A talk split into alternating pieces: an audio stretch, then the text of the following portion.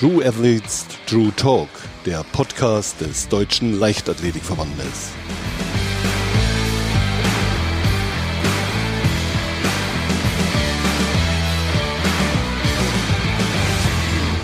Herzlich willkommen zu einer weiteren Folge von True Athletes True Talk. Mein Name ist Peter Schmidt und ich begrüße heute ganz herzlich unsere Chefbundestrainerin Annette Stein. Seit Februar 2020 bist du als erste Chefbundestrainerin in der DLV-Geschichte im Amt. Wie sieht dein Fazit der ersten zehn Monate aus? Ja, eine Bewertung im eigentlichen Sinne fällt mir wirklich schwer.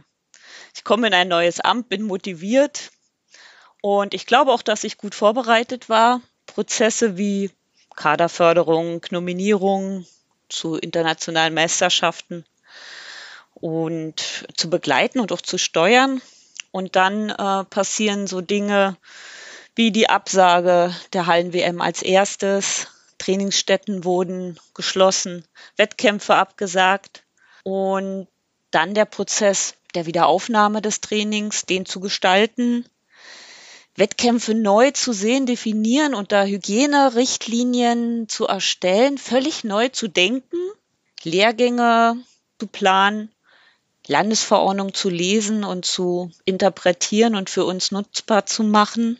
Und die zehn Monate waren wirklich geprägt von der Corona-Pandemie. Und die Herausforderungen bleiben wirklich weiterhin täglich bestehen. Wie ist der DLV aus deiner Sicht durch die Corona-Krise gekommen, was die Leistungskurve betrifft? Wir sind gut durch die Krise gekommen aus meiner Sicht. Die Sportart war sichtbar. Wir haben deutsche Meisterschaften organisieren können in Braunschweig, aber auch für die deutsche Jugend und in Vaterstetten. In Braunschweig gab es 57 persönliche Bestleistungen und wir hatten in diesem Jahr sogar wirkliche Top-Performer aus meiner Sicht. Hervorzuheben ist Malaika Mihambo mit ihren 7,3 Meter, Jojo Vetter, der einen deutschen Rekord geworfen hat mit 97,76 und ja, dem fehlen gut 70 Zentimeter am Weltrekord. Aber auch der Sprinter Dennis Almas, der, ich sag mal, auf einer weichen Bahn ohne Rückenwind eine 10.08 bei deutschen Meisterschaften ausgepackt hat, war für mich äh, eine besondere Leistung unter diesen Bedingungen. Christine Pudenz, ebenfalls für mich eine Top-Performerin, hat mehrmals im Bereich ihrer Bestleistung geworfen, im Endergebnis 65, 58.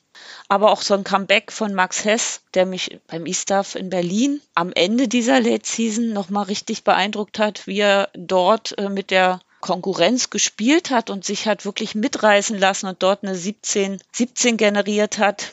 Bo Kanalita Beere mit einer Bestleistung, aber auch die beiden Läufer Melat Kieta und Amanal Petros mit deutschem Rekord haben gezeigt, dass wir zwar ein schwieriges Jahr hatten, aber dass unsere Athleten doch performen konnten und top performt haben. Ja, es ist in der Tat viel passiert in diesen zehn Monaten. Wie schafft man es, das DLV-Boot mit 500 Kaderathleten und über 100 Trainer zu steuern? Der Begriff, ein Boot zu steuern, diese Beschreibung, die gefällt mir. Ich sehe dabei ein Boot, ich sehe Passagiere im Boot, ich sehe einen Kapitän oder mehrere Kapitäne und ich habe eine Reise oder eine Fahrt vor mir oder einen Weg. Für alle, die im Boot sitzen, sollten ja gleiche Ziele vorgegeben werden. Wir wollen sportliche Höchstleistungen generieren, wenn es drauf ankommt, gesund bleiben, erfolgreiche Nationalmannschaften entwickeln und natürlich auch die Teilziele auf dem Weg dahin spielen auch eine Rolle. Und der Kapitän steuert im Prinzip diese Reise oder diese Prozesse. Da ist es für mich sehr, sehr wichtig, dass äh, man in diesen Prozessen oder auf dieser Reise sehr gut kommuniziert. Kommunikation ist für mich ausgesprochen wichtig und bei der Kommunikation nicht so drumrum reden, sondern Klarheit schaffen. Die Informationen klar definieren, denn da erreicht man die Leute am besten, lässt nichts offen und kann den Prozess sehr gut steuern. Aber auch Kreativität in der Umsetzung der Prozesse. Was für mich auch sehr wichtig ist, ist der Austausch. Austausch heißt für mich zuhören können, also der Empfänger sein, sich Bedürfnisse und die Lebenswelten der Athleten und die Sorgen anhören, aber auch senden, Situationen beschreiben, bewerten und auch nach Ideen fragen, zuhören. Die beste Idee gewinnt. Wir sollten uns multiplizieren und den Weg gemeinsam mit allen gestalten und voranbringen. Vertrauen ist für mich auch sehr wichtig. Dort hilft mir auch wirklich sehr mein Mitstreiter Dietmar Schonar. Da hast du mir das äh, Stichwort gegeben. Ganz allein bist du ja nicht in der Kapitänsrolle. Es gibt noch Dietmar Schonar.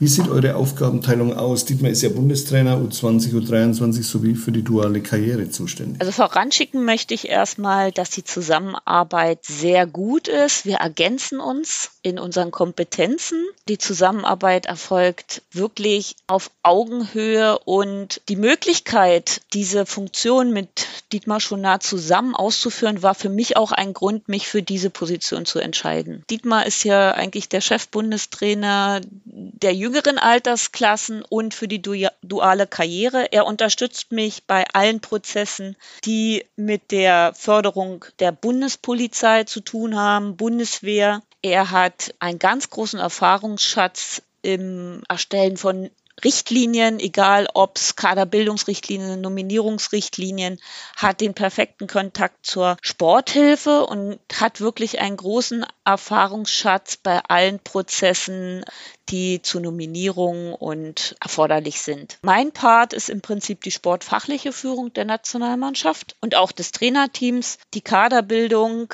die Bewertung der Nominierungsvorschläge, aber auch eine sportfachliche Beratung für unsere Trainingsstützpunkte. Wie sollte da eine Trainerstruktur aussehen? Welche wichtigen Gerätschaften können noch angeschafft werden? Ich bin da Partner auf sportfachlicher Basis. Jetzt haben wir viel über die Aufgabenbereiche gesprochen. In der Vorbereitung auf das heutige Gespräch habe ich mich gefragt, wie bist du eigentlich zur Leichtathletik gekommen? Warum schlägt dein Herz für die Leichtathletik? Mit zwölf hat mich mein Sportlehrer angesprochen und hat mich in sein Auto gepackt, natürlich nach Absprache und ist mit mir zum Probetraining in einen Verein gefahren nach Potsdam. Ich sag mal, dem habe ich zu verdanken, dass ich in der Leichtathletik angekommen bin. Ich habe mich da sofort wohlgefühlt und habe gemerkt, dass regelmäßiges, zielgerichtetes Training auch den Erfolg bringt. Ich habe Gleichgesinnte getroffen und habe mich auch ständig bemüht, mich zu verbessern. Ich bin schon ein ehrgeiziger Mensch, das kann ich, kann ich so sagen. Die Trainingslager haben mich fasziniert, auch nationale Meisterschaften und die Erlebnisse drumherum. Auch Teil einer Staffel zu sein sein war für mich sehr wertvoll. Aber am meisten habe ich das Gefühl geliebt, wenn man einen Sprung perfekt getroffen hat und fliegt in einer Art, wo man, wie man es vorher nicht äh, erfüllen konnte. Ja, das hast du jetzt wunderbar beschrieben. Du hast 30 Jahre Erfahrung als Trainerin gesammelt. Du warst Nachwuchsbundestrainerin im Weitsprung, bist Diplomsportlehrerin hast sehr, sehr lange beim Berliner Leichtathletikverband als leitende Landestrainerin Sprung Mehrkampf gearbeitet, also jede Menge Erfahrungsschatz. Die Nominierungsrichtlinien für 2021 sind gerade erst erstellt worden.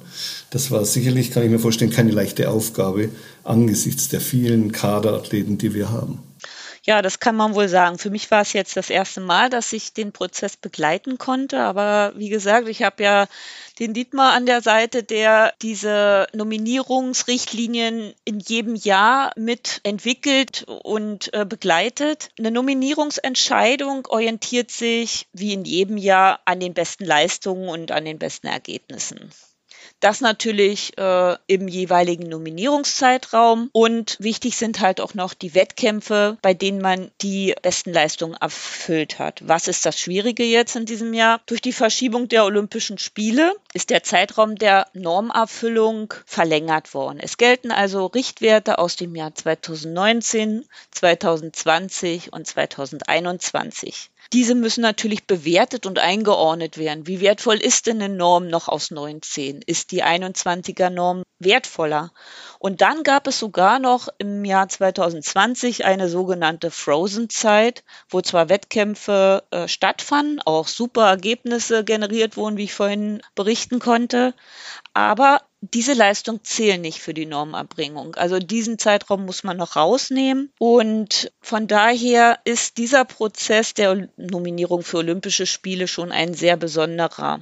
Vornehmlich nominieren wir deutsche Meister vorrangig mit erfüllter Norm bis zur deutschen Meisterschaft. Das war nicht in allen Disziplinen, aber das ist schon mal ein, eine Message, die man geben kann. Also wer deutscher Meister mit erfüllter Olympianorm bis zu diesem Zeitraum wird, in ausgewählten Disziplinen, kann vorrangig nominiert werden. Was auch sehr, sehr herausfordernd in diesem Jahr ist, wir haben zwei internationale Wettkämpfe in der U20, eine EM und eine WM. Wir haben eine U18-Meisterschaft in Rieti und zudem noch in der U23 eine Europameisterschaft. Dort müssen die Nominierungsprozesse wirklich abgestimmt sein, damit auch die jungen Athleten im Bestreben, eine Norm zu erfüllen, nicht überfordert werden und eigentlich sich nur damit beschäftigen, dass sie von einem Wettkampf zum anderen hassen und Norm erfüllen, sondern wir wollen den Prozess so begleiten, dass unter Berücksichtigung des Alters eine Nominierung leichter wird.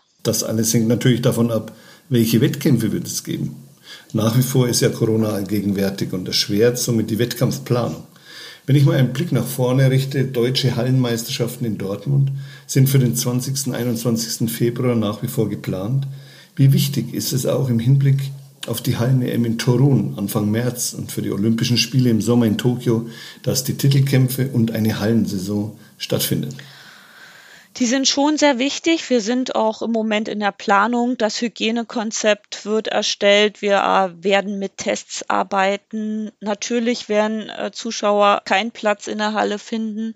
Und vielleicht werden auch die Teilnehmerfelder, ich sag mal, bis auf ein Minimum äh, geschrumpft werden, um eben die Obergrenzen für so eine Bewilligung eines Hygienekonzepts doch einhalten zu können. Aber wenn wir davon sprechen, dass wir uns auf eine EM in Turun vorbereiten möchten, brauchen wir schon einige Wettkämpfe, um auch stabil und sicher den internationalen Wettkampf in Turun bestreiten zu können. Und eine deutsche Meisterschaft ist natürlich Platz für die Nominierung der Nationalmannschaft für eine Hallen. EM. Aber auch wenn man den Prozess Vorbereitung der Olympischen Spiele sieht, ist eine Hallenmeisterschaft wieder Standortbestimmung und sehr, sehr wichtig. Denn wie ihr wisst, haben auch einige unserer Athleten das Jahr 2020 anders genutzt. Und jetzt heißt es einfach zurückkommen in die Normalität, Wettkämpfe aufnehmen, motiviert sein und das trainierte Darstellen abfordern und natürlich auch Learnings und Erfahrungen daraus be äh, zu beziehen und dann umzusetzen umsetzen in der nächsten Zeit. Wie hat es das Trainerteam im abgelaufenen Jahr geschafft, die Motivation bei den Athleten für das Olympiajahr 2021 hochzuhalten? Ja, man muss ja dazu sagen, dass Corona immer noch allgegenwärtig ist. Aber ich glaube, dass es uns besser gelingt, den Fokus auf den jeweiligen Hauptwettkampf zu legen. Das erste Corona-Jahr hat ja auch einen gewissen Lerneffekt. Die Athleten können besser mit diesen Bedingungen umgehen und können diesen Lerneffekt auch mitnehmen. Ich versuche sehr, sehr viel bei Lehrgängen ansprechbar zu sein und die Athleten und Trainer dort, sag mal, zu kontaktieren und auch mit einer wertschätzenden Anwesenheit ihnen natürlich klar zu machen, wie wichtig auch dieser Kurzlehrgang, auch wenn er teilweise unter Hygienerichtlinien stattfindet, wie wichtig dieser Kurzlehrgang ist und natürlich auch die Leistungsdarstellung und die Leistungsentwicklung. Und ich erlebe immer mehr, dass die Athleten akzeptieren, dass man bestimmte Bedingungen derzeit nicht erzwingen kann. Am Anfang des Corona-Jahres war es dann oft, ach, ich warte mal ab und vielleicht wird es bald besser, aber die Athleten akzeptieren das wirklich mehr und mehr dass man Dinge, die man nicht ändern kann, dass man die am besten akzeptieren sollte und die Energie, in die Leistungsentwicklung, in das Training, das derzeit möglich ist, zu stecken, um das Ziel zu erreichen. Ja, ich denke, das hat man auch gesehen, wenn man sich die Leistungen von Johannes Vetter, Malaika Mihambo oder auch von Dennis Almers anschaut. Da waren schon sehr, sehr gute Leistungen dabei. Die Motivation hat also gestimmt. Ich würde jetzt mal ein kleines Assoziationsspiel mit dir machen. Ich nenne vier Begriffe und du sagst mir ganz spontan, was dir dazu einfällt. Trainingslager hohe Trainingsbelastung unter besten Bedingungen, gutes Verhältnis Belastung-Erholung, gute Ernährung, tolles Klima, gute Stimmung. Visionen. Visionen sind für mich Ziele, die ich erreichen möchte. Eine Nationalmannschaft im Olympiastadion in Tokio 2021 gut vorbereitet, trotz der ja, eingeschränkten Bedingungen. Weiterhin habe ich eine Vision, Trainer näher zu begleiten, besonders die jungen Trainerkollegen, die vielleicht nicht eine sehr ausgewogene Ausbildung genießen konnten, aber trotzdem die Verantwortung äh, übernehmen möchten, uns in unserer Kaderförderung zu unterstützen und natürlich Leistungsathleten zu entwickeln. Für mich ist auch eine Vision, Strukturen zu vereinfachen und vielleicht auch die Bedingungen, die unsere Athleten an Bundesstützpunkten haben, zu optimieren. Das sind so für mich die, die ersten Visionen, die mir auf diese Frage einfallen. Verletzungen. Oh, Verletzungen. Eine Welt bricht zusammen. Ich bin im falschen Film. Pech, aber auch war vielleicht vorprogrammiert, Belastung, Erholung vielleicht nicht eingehalten, hat der Körper sich adäquat angepasst oder nicht und vielleicht habe ich mir auch zu wenig Zeit genommen für die Entwicklung einer Leistung. Erfolgserlebnisse. Emotionen, ein tolles Gefühl. Lohnharter Arbeit, aber auch eine Bestätigung. Yes, so ungefähr, ich habe es geschafft. So ein Freilassen, Präzision, eine Leichtigkeit, aber auch eine Spitze des Eisbergs, dass sich auch alle Puzzleteile, die man erarbeitet, erlernt hat, sich endlich zusammengefügt haben. Ja, prima.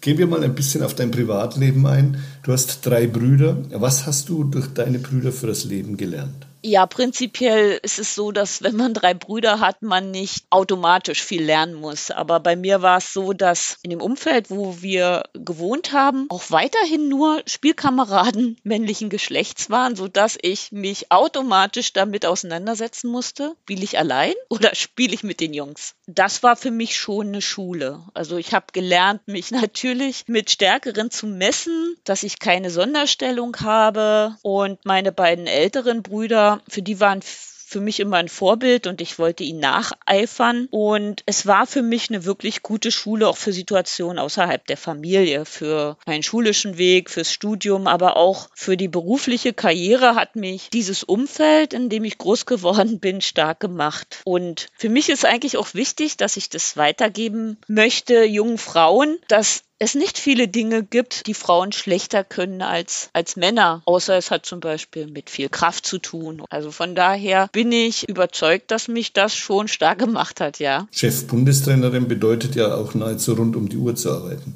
Wenn du einmal Zeit zum Entspannen hast, spielst du gerne Golf. Was fasziniert dich an dieser Sportart? Eigentlich war nie geplant, Golf zu erlernen.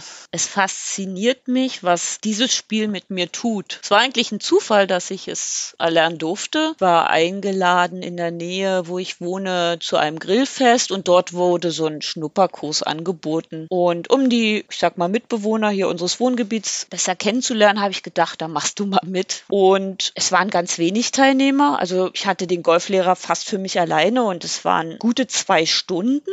Ich habe die Zeit sehr genossen, es hat mich sehr gefesselt. Danach habe ich bemerkt, dass ich einen Erholungseffekt hatte, als ob ich drei Tage Urlaub gehabt hätte. Durch diesen neuen Fokus auf diesen Ball und diese äh, Bewegung, die für mich neu war, habe ich mich so erholt und Gedanken, die mich vorher so beschäftigt haben, Sorgen und To-Dos, waren auf einmal irgendwie in den Hintergrund gerückt und ich hatte einen optimalen Erholungseffekt. Und dieses Erlebnis und diese Erholung wollte ich eben sehr oft jetzt wieder haben und nachholen. Habe dann die Platzreife gemacht und ich bin keine besonders gute Spielerin. Ich spiele auch nicht sehr viele Turniere, weil ich einfach auch zu wenig Zeit habe. Aber ich konnte jetzt meinen Mann auch noch dazu überreden. Der wollte eigentlich auch nie Golf spielen. Und wir haben jetzt zum Beispiel im Urlaub oder in der Freizeit ein gemeinsames Hobby, das wir auch super miteinander teilen können und gemeinsam unsere freie Zeit verbringen. Und ja, das ist das Golf Golfspiel in meinem Leben. Ist auf jeden Fall ein schöner Ausgleich zu einem stressigen Beruf. Du hast mir gesagt, dass du auch gern Musik aller Art und in jeglicher Form hörst, von House oder Techno-Music bis hin zur Klassik. Was gefällt dir an der klassischen Musik am besten?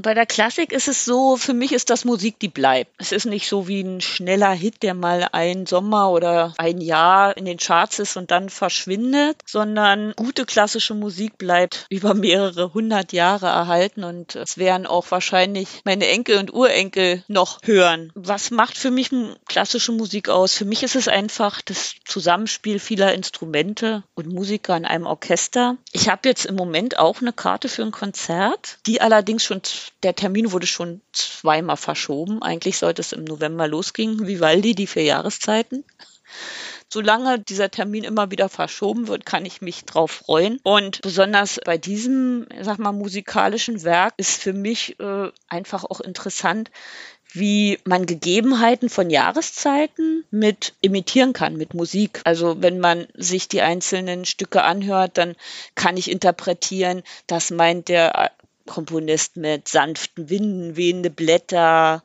aber auch beim Frühling kommt so eine Energie, so neu erwachen heraus und weckt einfach meine Fantasie und ich versuche die Sprache der Komponisten zu verstehen und für mich einfach nutzbar zu machen und ich gehe oft aus einem Konzert irgendwie total positiv und fühle mich gut. Du hast ja in deinen 30 Jahren als Trainerin jede Menge erlebt. Gibt es einen Moment in der Leichtathletik, an den du dich besonders gerne erinnerst? Ich habe einige Momente, an die ich mich gerne erinnere. Aber wenn ich mich auf einen festlegen muss, ist es der dritte Versuch aus der WM in Doha 2019 von Malaika. Ich habe den natürlich nicht live erlebt, sondern im Fernsehen, aber doch in einer Live-Übertragung. Und also ich will jetzt nicht sagen, ich bin in den Fernseher reingekrochen, aber ich habe da schon sehr mitgefiebert. War mir aber sicher, dass sie es lösen wird, weil ich durfte auch als Nachwuchsbundestrainerin ihre Entwicklung begleiten und und habe auch, ich glaube, gute Kenntnis darüber, welche Learning sie im, im Verlauf ihrer Karriere hat machen können. Und es war einfach Zeit, alles anzuwenden. Und es hat wunderbar funktioniert. Malaika Mihambo ist ja vor kurzem zur Sportlerin des Jahres 2020 von Deutschlands Sportjournalisten gewählt worden. Johannes Vetter belegt einen starken zweiten Platz. Was macht die Stärke von Malaika aus und hat es dich überrascht, dass sie nach 2019 auch 2020 erneut als Sportlerin des Jahres gewählt wurde? Eigentlich überhaupt nicht.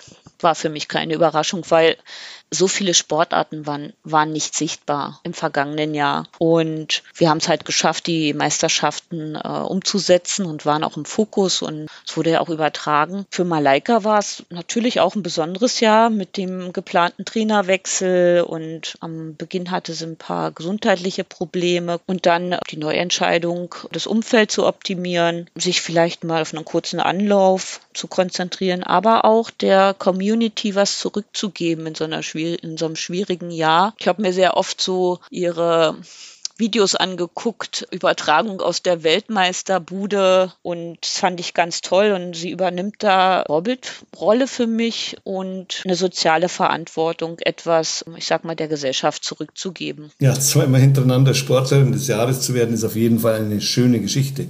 Dein Sohn Marc ist kein Leichtathlet, sondern Profifußballer geworden. Er war bei Hertha BSC, Hansa Rostock und spielt jetzt seit 2019 zusammen mit Holger Bartstube in der Abwehr beim VfB Stuttgart. Warum hast du ihn nicht für die Leichtathletik gewinnen können? das ist eine gute Frage. ja, also als er ganz klein war, der war eigentlich immer ein bewegungsorientiertes Kind, aber der Ball war immer mit dabei. Dein Papa ist auch Handballer, vielleicht auch daher der Hang eher so zu Sportspielen und oder auch ja auf jeden Fall und er begann als erstes auch Vereinssport in einem Fußballverein. Natürlich habe ich meinen Input auch in Richtung Leichtathletik gegeben und er hat auch lange Zeit parallel Fußball und Leichtathletik gemacht. Ich glaube auch, dass er als Fußballer letztendlich auch davon profitieren konnte. Der konnte zum Beispiel einen Einwurf so weit gestalten, dass da hat ihm die leichtathletische Vorbildung sicher auch geholfen. Aber mit zwölf Jahren wollte er dann auf eine Sporteliteschule und wir haben beide Sportarten testen lassen und er hätte in beiden Sportarten in eine Klasse eingeschult werden können. Also in Potsdam in einer Leichtathletikklasse und in Berlin in der Sportart Fußball. Dort habe ich einfach mal äh, die Entscheidung meinem, meinem Sohn in die Hand gegeben, weil es ist sein Leben und seine Karriere. Und ich habe gelernt als Trainerin, wenn Sportler 100 Prozent von dem überzeugt sind, was sie tun, sind sie auf jeden Fall erfolgreicher. Auch wenn vielleicht das Talent nicht so groß ist. Wir sind damit gut gefahren. Er hat eine sehr gute Karriere gemacht, ist jetzt so in den letzten Jahren seiner Karriere und ich glaube, dass die Entscheidung auch so richtig war. Ich war natürlich ein bisschen traurig, aber mit dem Ergebnis bin ich total zufrieden. Das hast du schön beschrieben. Neben Golf und deiner Vorliebe für Musik liest du auch gerne. Bevor wir zu den Fragen unserer Hörer kommen, was kannst du uns für einen Literaturtipp geben? Also ich bin nicht so der Leser, der äh, richtig dicke Bücher schafft zu lesen, weil einfach die Zeit nicht da ist und weil ich gern gefesselt werde. Für mich sind so Kurzgeschichten, Gedichte, ja, aber auch äh, Krimis so meine Literatur, die ich bevorzuge. Das letzte Buch, was mich sehr gefesselt hat, ist von John Strelecki das Café am Rande der Welt. Und es hat eine gewisse Geschichte, dass der John mit seiner Frau eine Weltreise, ich glaube, elf Monate gemacht hat. Und in dieser Zeit ist dieses Buch entstanden und handelt von einem gestressten Manager, der durch eine Panne zum Nachdenken kommt, festgehalten wird, reflektiert über den Sinn des Lebens und letztendlich die Message des äh, Buches ist, dass jeder Mensch seine Bestimmung hat, seinen Platz finden muss und wenn er den hat, wird er auf jeden Fall ein sehr glückliches Leben haben. Ja, wie angekündigt zum Schluss noch drei Fragen unserer Hörer. Frage 1, was hältst du von mentalem Training? Mentales Training halte ich für ein sehr, sehr wichtiges Tool. Ich habe es auch selbst als Trainerin äh, immer wieder eingesetzt. Also besonders in Phasen, wo wir die Technikausbildung äh, im Sprungbereich vorangetrieben haben, habe ich auch oft meinen Athleten die Hausaufgabe gegeben, äh, setzt euch mit der Bewegung auseinander, stellt euch vorm Einschlafen nochmal einen perfekten Sprung vor. Für mich ist sehr, sehr wichtig, dass wenn man mit diesen Vorstellungen arbeitet, dass sie auch in Echtzeit versucht werden durchzuführen, weil es sind halt Verkettungsprozesse, die erforderlich sind. Und wenn man sich diese in Zeitlupe vorstellt, ist, ich sag mal, der Nutzen nicht so groß. Also wenn man mit mentalem Training arbeitet und sich die Bewegung vorstellt, dann immer in der Echtzeit. Frage 2. Was sagst du Athleten, die schon länger mit Verletzungen und Rückschlägen zu tun haben? Sucht nach der Ursache. Die Ursache liegt meist in einem anderen Bereich des Körpers. Ja, zum Beispiel ein entzündeter Zahn kann dafür verantwortlich sein, dass die Beugermuskulatur immer wieder überstrapaziert wird, weil der Körper orientiert sich an der schwächsten Stelle. Also habe ich irgendwo einen entzündlichen Prozess oder ein blockiertes Gelenk, dann wird viel Energie zu dieser Stelle des Körpers transportiert und es entstehen natürlich Ungleichgewichte an anderen Stellen. Aber eine Ursache kann auch die Psyche sein. Habe ich zu viel Druck? Wie ist es mit meiner, meiner Motivation? Und für mich wäre der Hauptratschlag, sucht nach den Ursachen der Verletzung. Und die letzte Frage, wie sollte man sich als Läuferin oder Läufer am besten ernähren?